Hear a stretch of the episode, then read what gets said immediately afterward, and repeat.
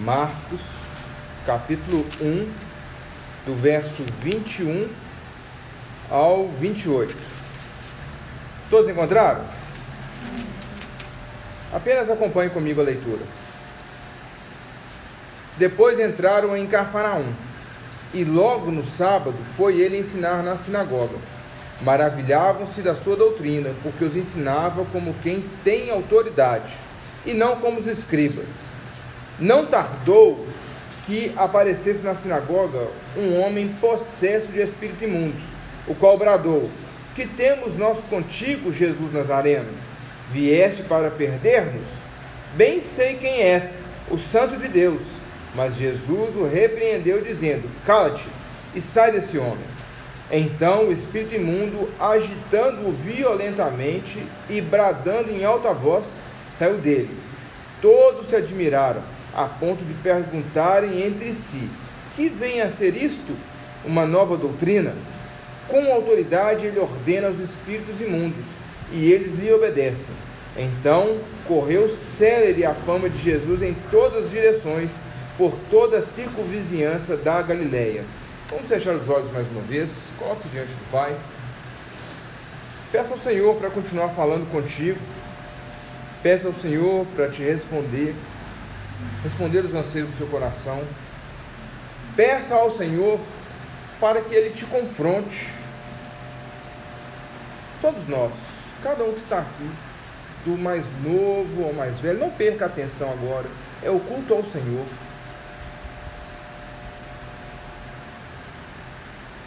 Culto é luta, meus irmãos, porque o nosso pensamento insiste em fugir da presença do Senhor em todo o tempo. Mas peça a Ele para te capacitar, te ajudar pela ação do Espírito Santo a focar somente nele agora, receber da palavra dele ser transformado pelo poder do Espírito Santo. Senhor Jesus, nós precisamos ouvir a tua voz. Precisamos que o Senhor fale conosco, Pai. Fala com cada um aqui, Pai, reunido diante de ti. Somos a tua igreja e precisamos do Senhor. Nos dá ouvidos para ouvir e um coração para crer na tua palavra, Senhor que a nossa mente esteja cativa no Senhor e o nosso coração inclinado a Ti, Pai, para que não pequemos contra o Senhor, antes que nós busquemos fazer a Tua vontade. Nós precisamos do Senhor, ó Deus. Quanto a mim, ó Pai, esconde-me atrás da Tua cruz, Senhor. Que eu diminua e o Senhor cresça. Que eu seja usado para a Tua glória, apesar de mim, Senhor. E que o Teu Espírito Santo que vai lançar essa palavra no coração de cada irmão, de cada irmã, de cada querido em Cristo Jesus aqui nessa noite, Senhor. Ele faça com que essa palavra dê bons frutos, porque é só o Espírito Santo que pode fazer essas coisas, ó Pai. Nos conduz, nos ajuda, ensina a mim, continua ensinando a mim, que já aprendi muito nessa tua palavra e ensina a tua igreja, para que o nome do Senhor seja engrandecido e glorificado. Amém. Meus irmãos, o que te faz ficar maravilhado?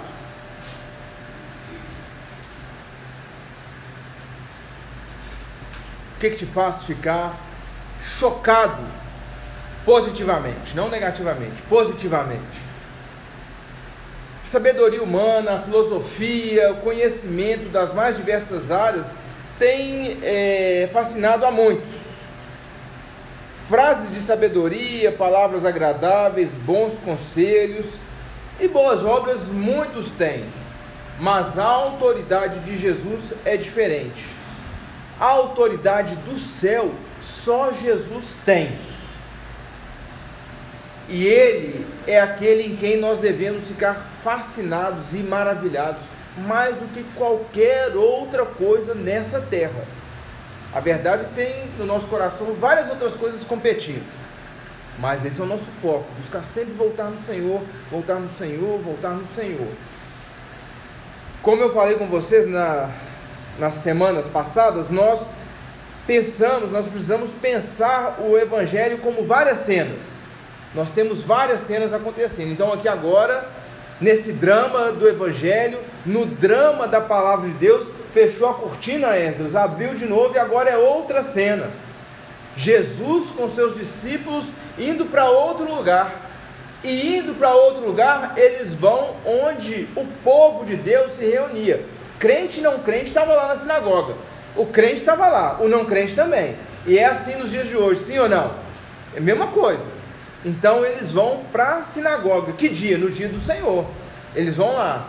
E Jesus que é mestre, que Jesus que está pregando, ele vai lá o que? Pregar. Ele vai ensinar. E ele ensina e fica todo mundo de boca aberta. E aí levanta lá um endemoniado, um missionário de Satanás. E Deus em Cristo Jesus vai lá e repreende, ele vai embora. E aí todo mundo fica mais boquiaberto ainda. O que, que é isso? É uma nova doutrina? É um novo ensino? Então, essa é a cena que nós vamos olhar hoje, lembrando de tudo aquilo que foi lá para trás. João Batista que abriu a estrada levando para Jesus, Jesus que batizou para cumprir toda a justiça se identificando conosco. Jesus foi preso, ah, acabou. Não, não acabou ele falou que ele não era o Messias, ele era o percussor, ele era aquele que anunciava. Jesus é o Messias. E João estando preso, Jesus começa o que? A pregar. Pregar o que? O Evangelho. Arrependimento e fé. Simples assim. Simples assim. Escolhe quatro. E aí escolheu esses quatro e agora ele viaja, anda e vai cumprir aquilo que Deus tem para ele. E eles foram lá para Carfanaum que, que nós vamos olhar hoje nessa cena, meus irmãos, nesse drama, é que Jesus ele é o mestre por excelência. E ele demonstra autoridade tanto no ensino quanto nas obras. Jesus é mestre por excelência. E ele mostra que ele tem autoridade naquilo que ele fala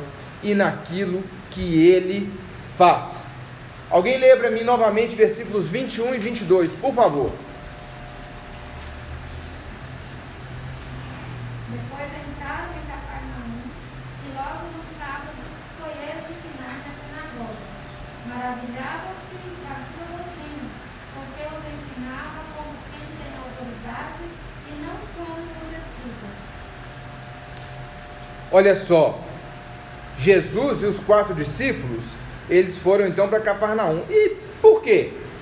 Por que, que eles foram para Cafarnaum? Porque está se cumprindo as escrituras, está se cumprindo as profecias faladas há anos e anos atrás pelos profetas. Abram comigo Mateus 4, verso 12 ao 17 testificando a respeito de Isaías 9, Mateus 4, 12 ao 17. Quem encontrou, pode ler.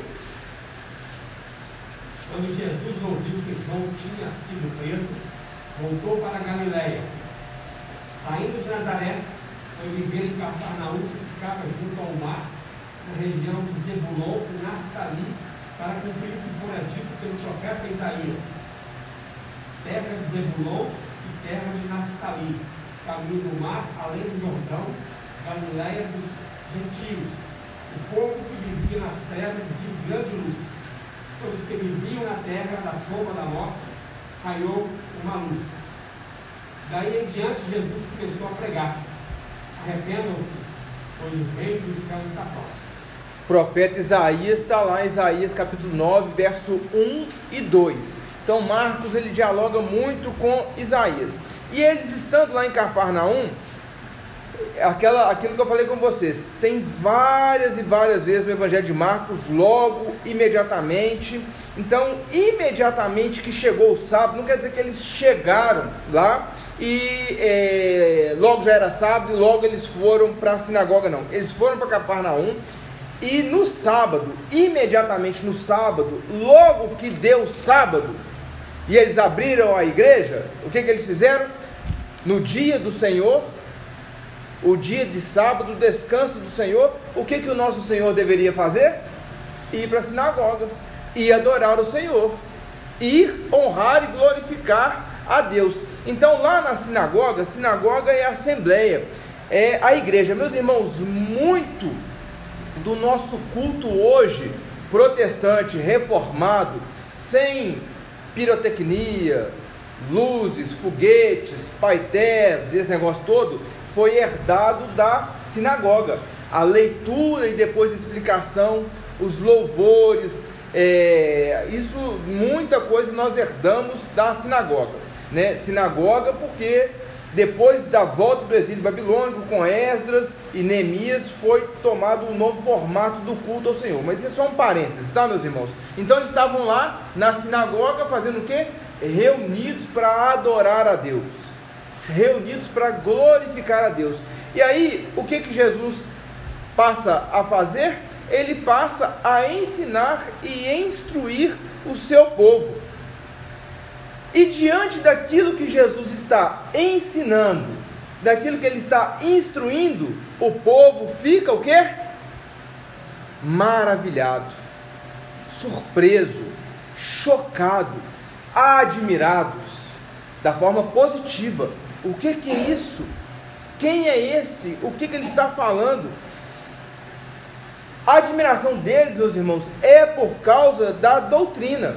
Doutrina aqui é ensinamento, tá, meus irmãos? É a mesma palavra quando fala ensinamento e doutrina. O tradutor ele usou a mesma palavra para traduzir aqui, ora como ensino, ora como doutrina, porque doutrina é o conjunto de ensinamentos. A sã doutrina é o conjunto de ensinamentos proveniente da palavra de Deus. Não precisa arrepiar aí, não. Né? Às vezes a gente fala doutrina e você arrepiou, né, irmão? conjunto de ensinamentos do Senhor. Então Jesus está ali ensinando, instruindo o povo conforme a palavra do Senhor. E ele não ensinava conforme os escribas. Escriba aqui são os mestres da lei. Então o pessoal estava acostumado a ir para a sinagoga, aí vinha o mestre, o mestre da lei, né? E vinha os escribas, aqueles que os copistas da, da escritura, os comentaristas da escritura. Então ele chegou ali e não era igual a esses homens que eles estavam acostumados a ver sábado após sábado. Era diferente. Opa, esse ensina, esse instrui como quem tem autoridade. É diferente.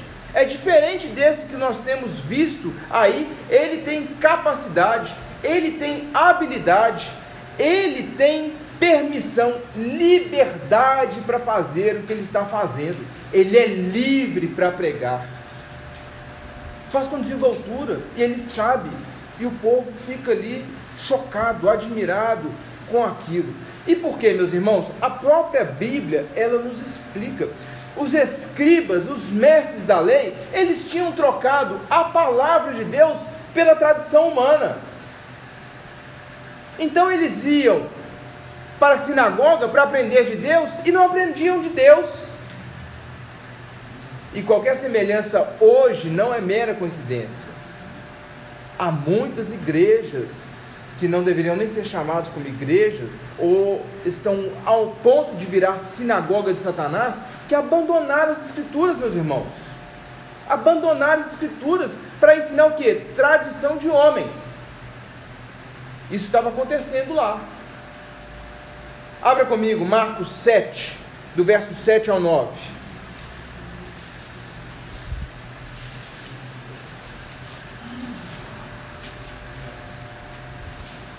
Marcos, capítulo 7, verso 7 ao 9. Quem encontrou pode ler, por favor.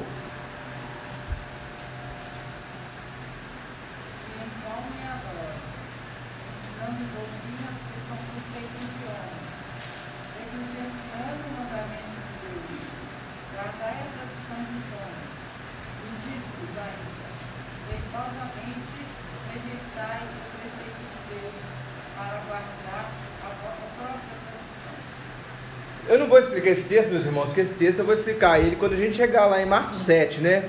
Lá para 2023 a gente explica ele, né?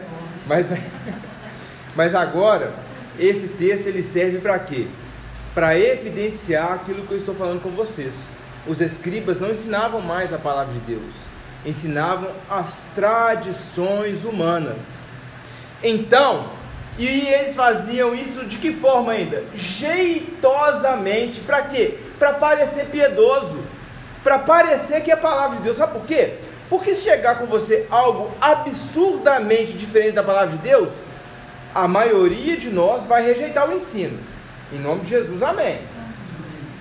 Nós vamos rejeitar. Mas aí eles dão um jeito, floreia, prepara para você receber aquilo. Estava brincando com um amigo meu, gosto dele demais, mas está muito confuso. Já nos visitou aqui, tenho convidado ele para voltar. Aí ele fez uma salada de fruta lá com uma doutrina, e aí ele foi daqui, foi de lá, foi daqui, e eu muito pacientemente escutei ele terminar o argumento dele todo. Aí ele terminou assim: meu irmão, bonito isso, muito bonito. Pena que não está na Bíblia. Pena que não está. É bonito, mas é contrário à Escritura.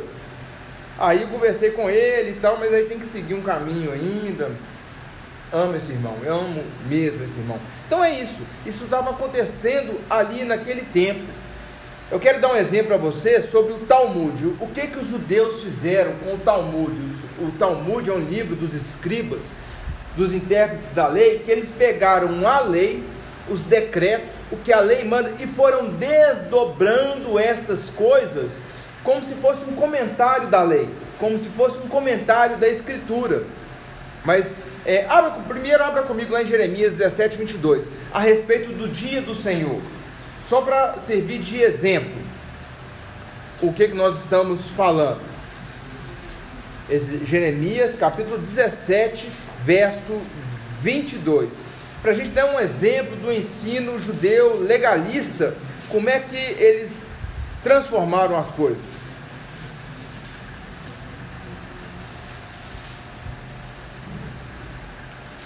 Jeremias 17, 22. Quem encontrou pode ler.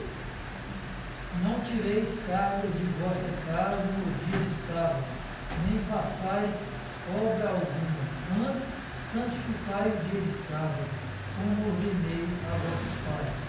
Olha só como é que os mestres da lei, os estudiosos de Deus, eles deram a instrução sobre o dia de sábado nesse texto. Rabi Reziquiá, no nome de Rabi Ahá, aí ele cita o versículo: Tire todos desses versículos, Jeremias 17, 22, não tire uma carga de suas casas no dia de sábado. De volta à declaração do rabino Yohanan: Quem traz metade da massa de um figo ou tira metade da massa de um figo é considerável, é considerado punível. Como assim? Então quer dizer, se eu estiver indo para o culto e eu quiser levar meio figo na minha bolsa, no meu alforge, eu sou réu da ira de Deus, da, da justiça de Deus? Não posso. Vocês estão entendendo, meus irmãos? O que, que eles transformaram? Como é que eles iam falando? E, e, e Jesus diz: Olha, vocês atam um fardo pesadíssimo as costas do meu povo e vocês não mexem uma palha para carregar esse fardo. Outra coisa que eles faziam para é, ressaltar, para trazer um ar de autoridade, é como se eu ficasse aqui pregando o tempo todo assim. Não, porque Augusto Nicodemos falou. Ah, é porque é, o, o Hernandes falou falar o pessoal mais conhecido, né? John Stott falou, ah, porque o Spurgeon falou, e não sei quem lá falou, e Calvino falou, e John Knox falou, e... Então, assim, a minha autoridade vai se baseando nos escritos desses outros homens. Então, eles estão explicando, ó, porque o rabino tal falou isso, o rabino outro falou aquilo outro, e o rabino outro falou isso, então a conclusão é essa: não carrega meio figo, figo no dia de sábado. Onde está isso na palavra do Senhor? Em lugar nenhum. O Senhor disse que nós devemos guardar o sábado, que nós não devemos fazer aquilo que nós podemos fazer nos outros seis dias: lazer, trabalho. Nós temos seis dias para fazer isso. Agora, o dia do Senhor é um dia para a gente se dedicar em família de Deus e na nossa família a adorar, cultuar, descansar não ter que almoçar correndo e sair correndo, para que você possa dormir depois do almoço tranquilo e para chegar aqui no culto e não ficar cochilando, né? Aqui, graças a Deus, não acontece, não, irmãos. Não sei se é por causa do calor, né? Ou porque eu grite mais. Ninguém dorme aqui, graças a Deus. Então, é, eles ataram um forte fardo. Então, eles não tinham autoridade neles mesmos. E na hora que eles veem Cristo ensinando, eles falam: Olha, é diferente. O que ele está fazendo é diferente. É diferente em contraste com o que Jesus estava fazendo. E o que que Jesus está fazendo, meus irmãos? Versículo 14 fala aí.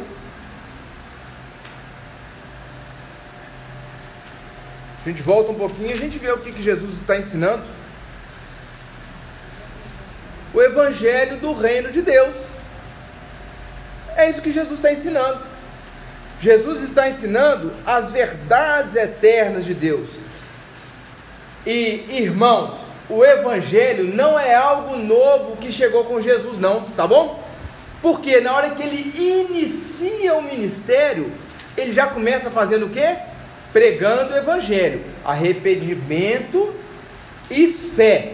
Era exatamente a mesma coisa que João Batista fazia antes dele. E o que, que Jesus está falando? Ele está falando do Evangelho, da lei e dos profetas como nós vemos quando ele anda com os dois discípulos no caminho de Emaús, que está registrado lá em Lucas. Quem lembra? Lembra desse texto? Lucas capítulo 24, ele está andando, oh, e tardos de coração. Por acaso não tinha que acontecer tudo isso? E começou a discorrer sobre si mesmo em toda a Escritura. Moisés, quer dizer, de Gênesis a Deuteronômio, depois todos os profetas e os salmos e tudo, dando testemunho do Senhor. Então o Evangelho não é algo novo, é a promessa de salvação desde o Antigo Testamento, que foi dado na descendência da mulher. O que, que Deus falou para Eva? A sua descendência pisará a cabeça da serpente. Em Moisés, mantes, Noé, na arca, símbolo da igreja, aqueles que estão escritos em Cristo serão preservados. Depois, Abraão, pai na fé, e Deus deu a ele um povo. Não é que nasceu naquele território da Palestina, nasceu do sangue judeu, mas é filho de Abraão na fé. Depois Moisés, depois os profetas. Então, o Evangelho, meus irmãos, é a boa nova de que há redenção para o homem desde o princípio, desde Gênesis. Nós vemos estas coisas, e é esse ensino que nós devemos buscar. Nós devemos buscar esse ensino de Jesus. Esse ensino é o que nos deve deixar maravilhados, e não invenções e tradições dos homens, porque não salvam absolutamente ninguém. Alguém lembra para mim do 23 ao 27? Nós vimos a autoridade no ensino, agora nós vamos ver a autoridade nas obras.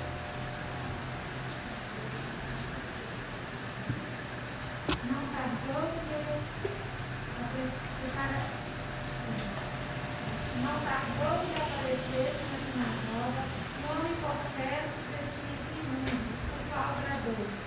Que temos nós contigo? Dizemos a ele, vieste para prendermos? Bem sei que és o santo de Deus. Mas Jesus compreendeu dizendo, cala-te e sai desse homem. Então o espírito imundo, agitando-o homem, orientamento e jangando, em alta voz saiu dele.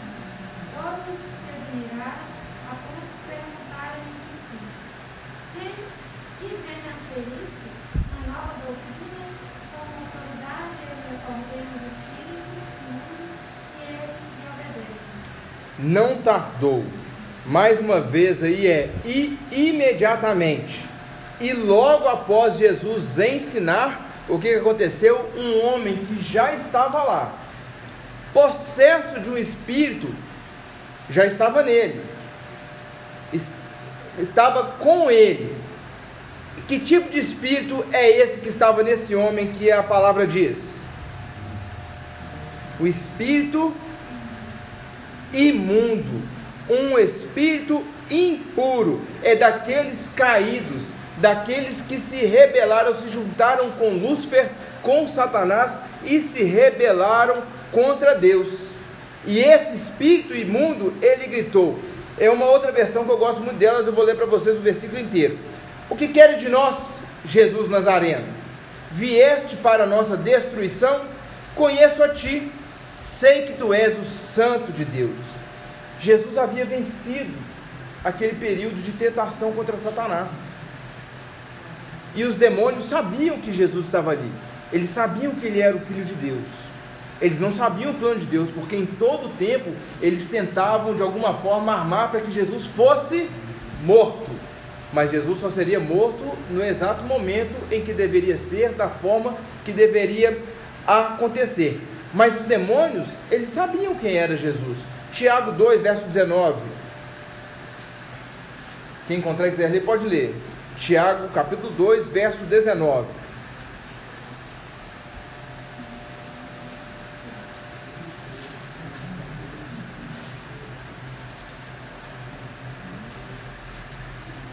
Vês tu que Deus é um só, fazes bem. Até os demônios creem e tremem. Sabem quem é Jesus, sabem quem é Deus. O simples conhecimento do Senhor não traz salvação. E Jesus, ele reprovou esse espírito maligno, esse espírito imundo. E o proibiu, a palavra aí para a gente entender é proibiu.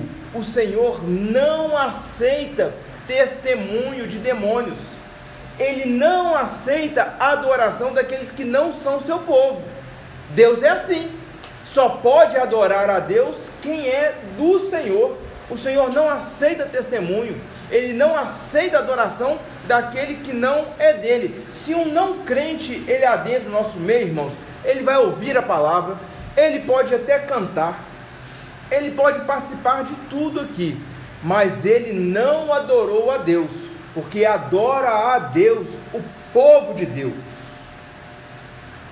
E aquele conhecimento que ele recebeu da palavra, se o Espírito agir, o coração dele é transformado e ele passa a ser um novo homem, nova criatura, salvo em Cristo Jesus. Mas se ele endurecer o seu coração e não crer, esse conhecimento que ele recebeu vai fazer, sabe o que? Aumentar a culpa dele e a ira de Deus no dia do juízo porque recebeu uma porção da palavra do Senhor e não creu. É como se estivesse crucificando e pisando a Cristo de novo. Então Jesus ele reprova: não, cala-te, cala-te, fica quieto. Proibiu ele de fazer aquilo que é, ele estava fazendo. E diante de Jesus, e Jesus realmente ele é o Santo de Deus, nós temos esses dois caminhos: salvação ou condenação. Não há outro, meus irmãos. E é isso que Jesus estava mostrando ali, diante da sinagoga, ensinando e fazendo ali as obras dele. E logo depois que ele reprova esse testemunho ali desse espírito maligno, Jesus fala com, com ele: Cala-te, quieto, silêncio, vai embora, sai dele. E aí o espírito que agitando é algo como se fosse causando a ele convulsões, espasmos. E talvez esteja aqui registrado, meus irmãos, para que a gente tenha noção, porque se Jesus quisesse o mal que aquele espírito maligno, o mal que aquele demônio, ele poderia ter feito aquele homem.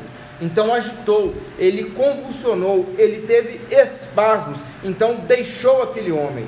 Talvez isso esteja registrado aqui para mostrar o que poderia acontecer se Deus não intervisse ali, se Jesus não intervisse nesse homem.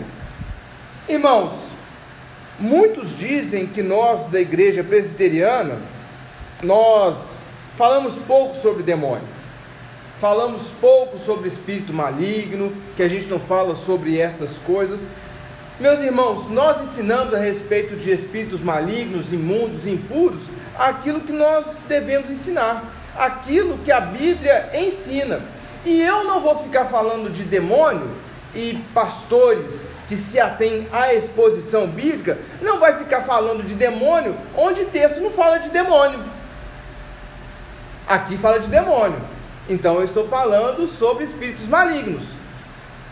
Ok, meus irmãos? Então aqui nós estamos vendo. E quais são os dois erros que podem ser cometidos, tanto aqui na igreja, com os presbiterianos, quanto com pentecostais, qualquer um? Primeiro erro: falar que os demônios não existem. Não, não existe isso. Não existe. Não existe possessão demoníaca, embora eu ache que a grande maioria aí é teatro. É teatro. A grande maioria eu creio que é teatro, meus irmãos. Mas nós não podemos falar que não acontece, não existe. A Escritura está mostrando para nós que existe. Esse é o primeiro erro, falar que demônio e possessão demoníaca não existe. O segundo erro, ter uma curiosidade exagerada para conhecer e saber e ir além do que a Bíblia ensina. Uma vez um conhecido falou assim: Ah, eu vou comprar uma Bíblia de Satanás. Que? Moço crente. Vou comprar uma Bíblia de Satanás. Por que, rapaz? Não, eu quero conhecer a respeito de Satanás. Ah, entendi. Então ele é o pai da mentira ele tem um livro que ele escreveu e você vai comprar um livro do pai da mentira para você aprender dele. Ah, tá bom. De jeito nenhum. O que, que a Bíblia fala? Aí nós vamos nos ater àquilo que a Bíblia fala. Nós vamos ficar inventando nome para demônio? A Bíblia tem alguns: Satanás, Lúcifer, Beuzebu. Aí tranca a rua, Ranca toco. Pomba gira. Meus irmãos, vocês estão rindo? Ontem eu vi. Eu não gosto de assistir, mas às vezes eu, eu assisto e chegou um vídeo para mim. Uma igreja lotada de gente, lotada de gente, e tinha lá uma pessoa pregando. Aí fez uma fila lá em determinada hora, e aí ele começou a revelar as coisas e tal. Aí veio uma mulher e falou assim: Eis que eu estou vendo um demônio agindo na sua vida. E não é dos pequenos, não. Ele é proveniente de principados e potestades. É assim que os demônios, isso aí a gente entende pela Bíblia, é assim que eles se organizam. E eu estou vendo, Deus está me mostrando que ele veio da Inglaterra. Meus irmãos, então, o que, que a Bíblia ensina? O que, que a Bíblia fala? Se nós somos de Jesus, nós temos que nos ater às coisas de Jesus. Não quero difamar ninguém aqui não, meus irmãos. Mas tem um monte de gente ensinando coisas que não vêm da Bíblia e tem um monte de gente indo atrás, porque eles querem, não é a Bíblia, não é a salvação de Cristo. Não é, porque se quisessem, eles diziam: opa, olha lá, olha aqui, não. Não, não é isso. Então, nós precisamos saber de Satanás e tudo mais, o que que a Bíblia ensina. Então tinha ali um demônio, ou esse anjo caído, e ele estava num homem. Um homem estava possesso dele. E Jesus mandou ele sair. E aqueles homens ficaram maravilhados. Não com o demônio, viu, irmãos? Não ficou maravilhado com o demônio, não Jesus ficou fazendo entrevista, mandou ele calar a boca. Então eles não ficaram maravilhados com o demônio, ficou, ficou, mar, ficaram maravilhados com Jesus. Porque ele falou e o demônio foi embora. E eles assim: quem é esse que com uma palavra tem poder sobre demônios? Quem é esse? Mais uma vez eles ficaram espantados. Que doutrina é essa? Que ensino novo é esse? O que, que está acontecendo? E os judeus, meus irmãos, eles já faziam exorcismo. Quer ver? Você sabe disso. Atos 19, verso 13 ao 17.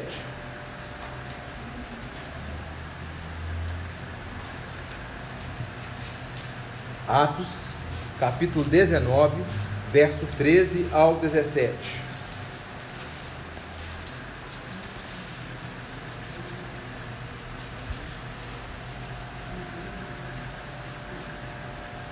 Texto longo, mas eu quero ler ele todo. Quem quiser ler, por favor. E alguns judeus, exorcistas abundantes, tentaram invocar o nome do Senhor Jesus sob processos de espíritos malignos, dizendo: Esconjuro-vos por Jesus, a quem Paulo prega. Os que faziam isso eram sete filhos de um judeu chamado Sero, sumo sacerdote. Mas o espírito maligno, maligno lhe respondeu: Conheço a Jesus e sei quem é Paulo, mas vós, quem sois? E o processo do espírito maligno saltou sobre eles, subjugando a todos, e de tal modo que prevaleceu contra eles, que desnudos e feridos fugiram daquela casa. Chegou esse fato ao conhecimento de todos, todos assim judeus como gregos, habitantes de Éfeso. Veio temor sobre todos eles, e o nome do Senhor Jesus era engrandecido. Olha, eram exorcistas ambulantes, então eles ficavam andando de um lugar para o outro, eram judeus, não eram, não era qualquer um, eram filhos do sumo sacerdote e eles foram lá para fazer um exorcismo. Sai em nome de Jesus aquele a quem Paulo prega. Ó, Jesus eu conheço. Paulo também eu sei quem é. Agora vocês vêm cá que eu vou dar vocês um couro. E correram nus e foram embora. Então já havia naquele tempo e desde antes é, judeus que faziam exorcismo. E aí eu trouxe aqui para exemplificar para vocês é, algumas coisas registradas por historiadores sobre o método que eles usavam para exorcismo. Qual que era o método que é, os judeus usavam para exorcismo? Aí o primeiro era deixar o demônio indignado. Eles só não falaram como, mas era o método era deixar o demônio indignado, nervoso, para ele sair da pessoa, né? Assustar o demônio ou colocar uma raiz com cheiro forte no nariz, de modo que o demônio não suportasse o cheiro e fugisse, fosse embora e deixasse a, a pessoa. A, segunda forma era utilizar dizeres mágicos ou invocar um espírito superior para expulsar o espírito inferior. Aí eu fiquei pensando comigo, mas depois será que o, o superior ele entra na pessoa? Como é que é isso? Então era o método que os judeus usavam. É mais fácil crer na Bíblia, né, irmãos? Fala sério. Para acreditar nisso aqui tem que ter fé também. É mais fácil crer na Bíblia. E aí Jesus, ele não fez nada disso. Ele não invocou de espírito não pegou uma raiz chulesenta, ele não pegou nada. Ele falou assim: sai. E ele saiu. Ele falou: ó, oh, o que, que é isso? Ninguém faz isso. Quem é esse que tem poder sobre os demônios para com uma palavra mandar o demônio sair e ele obedecer? Igreja, fique maravilhado com o poder e autoridade de Jesus sobre o mal. É isso que deve nos maravilhar. O poder de Deus para restringir o mal e nos livrar de todo mal. No devido tempo, bastará um sopro para que Satanás e os seus anjos, os seus demônios sejam destruídos. Um sopro. Confie no Senhor, fique maravilhado com Ele, descanse e glorifique o Senhor, porque Ele tem todas as coisas sob o seu domínio. 27 e 28, alguém leia novamente, por favor, versículos 27 e 28. A autoridade que Jesus recebe, ela é do alto, é de Deus.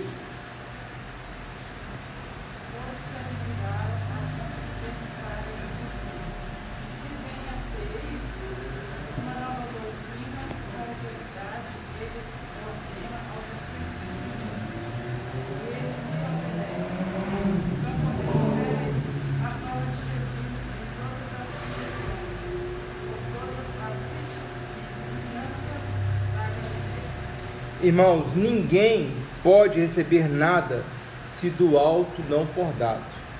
Ninguém, nenhuma autoridade, nenhuma bênção, nenhum mal tendo em vista que nada nunca de mal acontece na vida do crente.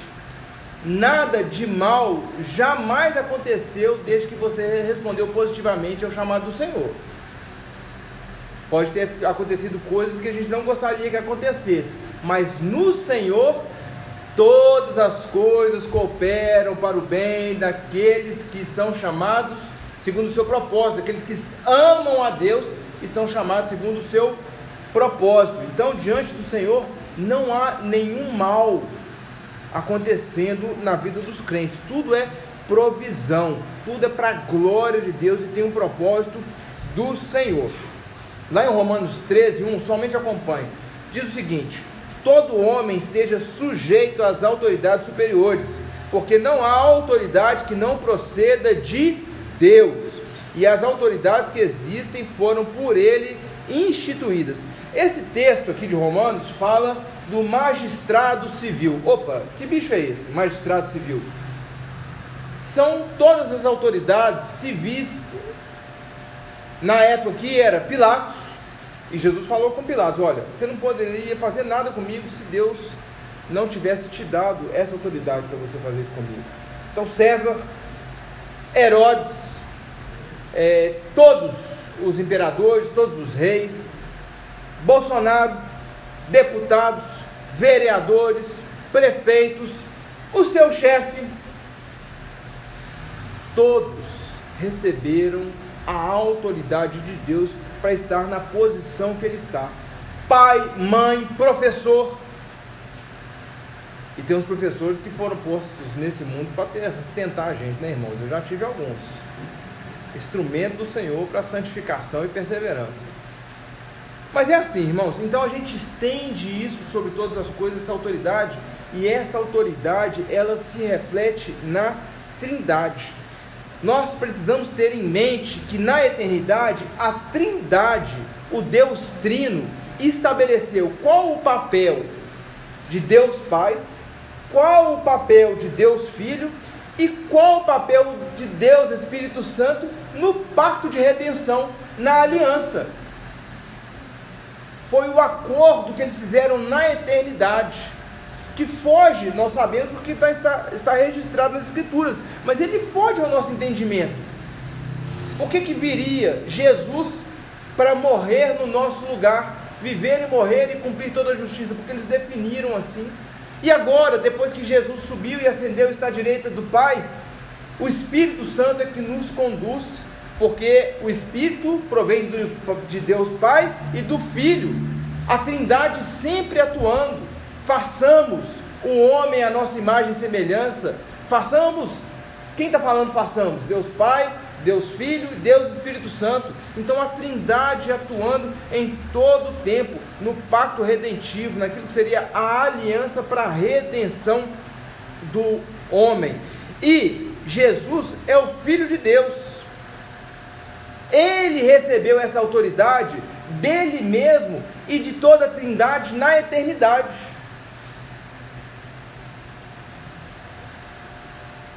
Glória a Deus, mas não é algo simples. Tem alguns mais descansados e tem uns olhando para mim com o olho meio regalado assim. Nós vamos entender um pouquinho isso aqui. Porque aprove a Deus, qual Deus? O Deus Trino, conduzir todas as coisas para a glória dele e benefício da igreja. Por pura graça e misericórdia, meus irmãos. Pura graça e misericórdia. E Jesus recebeu essa autoridade. Essa autoridade para ensinar. Essa autoridade para expulsar demônios. E depois nós vamos ver autoridade para é, multiplicar alimento. Autoridade sobre a criação. Ele recebeu do Deus Trino na eternidade, porque haveria de ser assim. E nós vamos ver como que ele demonstra essa autoridade que ele recebeu desde a eternidade. João capítulo 5, verso 36, e outra pessoa já abre lá para mim, João 14, verso 11. Primeiro vamos ler João 5, 36, depois João 14, 11. Jesus, meus irmãos, ele é o Filho de Deus, ele é Deus, e os sinais confirmam que ele é o Cristo de Deus. João 5,36. Quem encontrou pode ler. eu tenho testemunho maior que o de João. Própria obra que o Pai me deu para concluir, que estão realizando testemunho que o Pai me enviou. Então, olha só. Eu tenho testemunho maior que João. João falou assim: João, você é o Messias? Não, eu não sou. Eu estou abrindo o caminho para o Messias. É necessário que eu diminua e ele cresça. E aí Jesus fala: Olha as minhas obras. Vejam se não são as obras de Deus. João 14, 11. Quem quiser ler, pode ler. Crede em mim, que estou no Pai, e o Pai em mim. Crede ao menos por causa das mesmas obras. Olha as minhas obras. Vejam se não são as obras do Pai. Perdoar pecados, curar o paralítico. Meus irmãos, isso é fantástico. Vou dar um spoiler. A cura do paralítico. Jesus fala assim: os seus pecados estão perdoados. Aí os fariseus, os mestres da lei, quem é esse? Quem é esse que acha que pode perdoar pecados? Aí Jesus fala para eles: o que, é mais fácil? Falar, seus pecados estão perdoados ou levanta e anda? O que é mais fácil falar? É mais fácil falar, os seus pecados estão perdoados. Mas para que você saiba que o Filho de Deus tem poder para perdoar pecados, levanta e anda. Aleluia! Ele é Deus, ele mostra Deus nas suas obras. E aí, meus irmãos, Jesus, ele faz o que? Ele assume os três ofícios, os três ofícios da mediação da aliança. Jesus, pastor, hoje está pegando pesado. Vai anotando aí, meu irmão. Mas é bênção, né? Leitinho batido com as coisinhas a mais. Quais são os ofícios da mediação da aliança? Jesus é ao mesmo tempo o? Pro. Hã? Profeta, ele é rei, ele é sacerdote. E aqui nesse trecho, meus irmãos, eu vejo ele exercendo dois ofícios mediadores. Eu vejo o ofício do profeta e vejo o ofício de rei. Por quê? Porque Jesus ele assumiu com excelência esses três ofícios da mediação da aliança, da mediação do pacto. Então, o ensino de Jesus reflete a Cristo como sendo o nosso profeta. Ele não é somente o sujeito da profecia, ele é o objeto da profecia. Ele fala acerca dele mesmo e de Deus, e ele é Deus. Então ele está testemunhando dele mesmo com a autoridade que Deus deu para ele.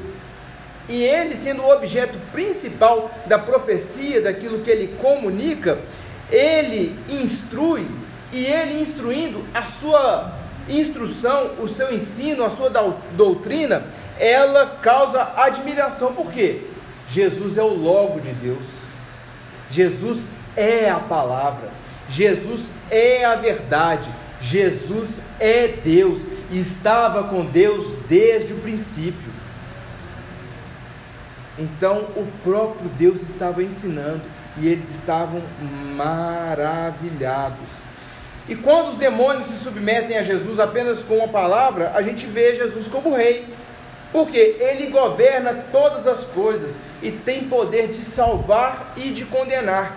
Ele tem poder de prender e de libertar. Jesus é o Todo-Poderoso.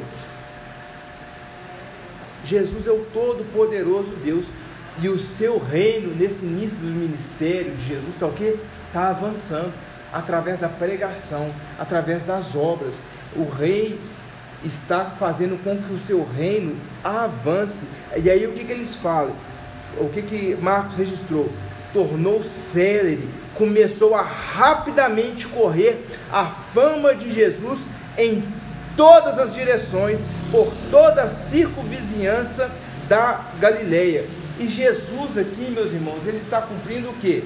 Como eu já tenho falado várias vezes, Isaías, e nesse caso aqui, Isaías 61, 1. Nós vamos voltar em Isaías 61, verso 1, mais uma vez. O Espírito do Senhor Deus está sobre mim, porque o Senhor me ungiu para pregar boas novas. Olha o profeta aí, pregando, ensinando a palavra de Deus a quem? Aos quebrantados, aos humildes de coração, aos pobres de espírito, aqueles que sabem que precisam de Jesus para a redenção. Então Jesus está pregando, enviou-me a curar os quebrantados de coração, a proclamar libertação aos cativos e a pôr em liberdade os algemados. Jesus está mostrando isso aqui, no ensino e na libertação desse homem possesso. Ele está falando: olha, eu sou Deus. Está se cumprindo aquilo que Isaías tinha profetizado 700 anos antes. Através do Evangelho do Reino de Deus, meus irmãos, Jesus está libertando da morte eterna aqueles a quem Deus, a quem Ele, Jesus, chamou para ser povo dele. Tomemos posse disso e também continuemos a proclamar essas verdades eternas. Então, nós vimos a autoridade de Jesus no ensino, a autoridade de Jesus na obra e essa autoridade recebida por Deus e sendo Ele próprio Deus. Agora, concluindo, meus irmãos, o que que nós temos preferido? O que que você tem preferido? A tradição dos homens ou o evangelho do reino de Deus? Onde você tem se alimentado mais? O que que você tem buscado mais? Vai embora agora para casa. E aí de segunda até domingo que vem. O que está causando maravilha deixando o seu coração maravilhado. Não fique, meu querido irmão, somente maravilhado com as palavras de Jesus e com as obras de Jesus. Muitos daqueles que estavam na sinagoga, que ficaram maravilhados, eles não se converteram dos seus maus caminhos. Eles acharam algo legal. Nó que legal, nó que maravilhoso. Mas não se converteram. Para esse destino foi e será pela eternidade choro e ranger de dentes. Por quê? Porque aquilo que foi maravilhoso aqui em Marcos capítulo 1, lá no final do, do livro, se tornou insuportável. Aquilo que era maravilhoso aqui daí a pouco ficou normal. Já se acostumaram. Era maravilhoso, ficou normal, depois ficou insuportável. Crucifica, crucifica, crucifica. Eu não aguento mais ouvir essas coisas, eu não quero. Crucifica, não é para mim. Eu não quero. Eu quero os meus desejos, eu quero a minha vida de antes. Eu não quero ninguém falando que eu sou pecador e que eu tenho que me converter, morrer para mim mesmo e viver segundo as obras do Senhor. Crucifica esse homem. Ele não é rei de ninguém. Meu, ele não é rei. Crucifica. Aquilo que era maravilha se tornou insuportável e levou Cristo para a cruz, meus irmãos. Que o seu coração queime com as chamas do avivamento ao se aproximar da palavra de Deus, ao se aproximar do próprio Deus vivo, porque quando nós lemos a palavra, é o Senhor Jesus. Eis que o Senhor te diz. É Deus falando conosco, o nosso coração tem que arder, tem que desejar cada vez mais essas coisas. E nós precisamos ter cuidado para que a nossa fé ela não envolva somente a nossa cabeça a nossa fé, ela não pode estar restrita ao intelectual. A nossa fé deve envolver a nossa mente e o nosso coração. Todo conhecimento que nós adquirimos intelectualmente, meus irmãos, deve exercer uma influência santificadora em nós todos os dias.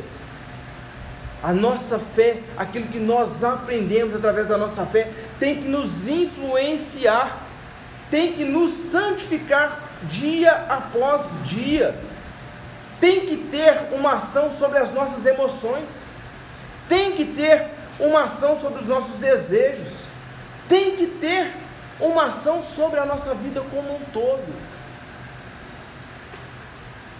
Porque senão, igreja, corremos o risco de ser daqueles que ficaram maravilhados e depois se acostumaram.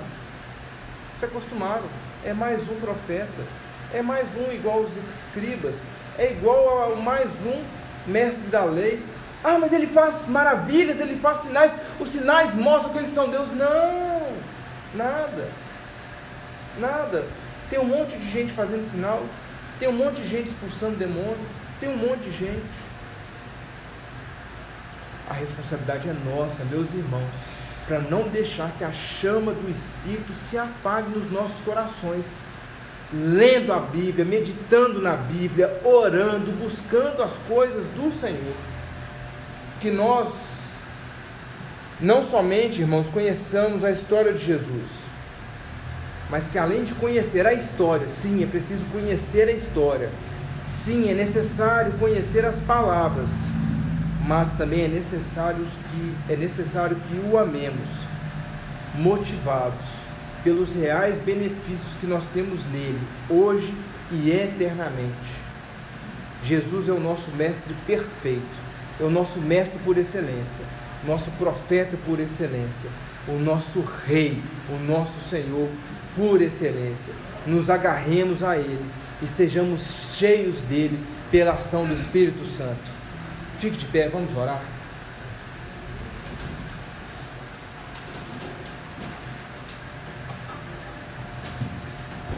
Senhor Jesus, obrigado, Pai, porque o Senhor tem falado aos nossos corações.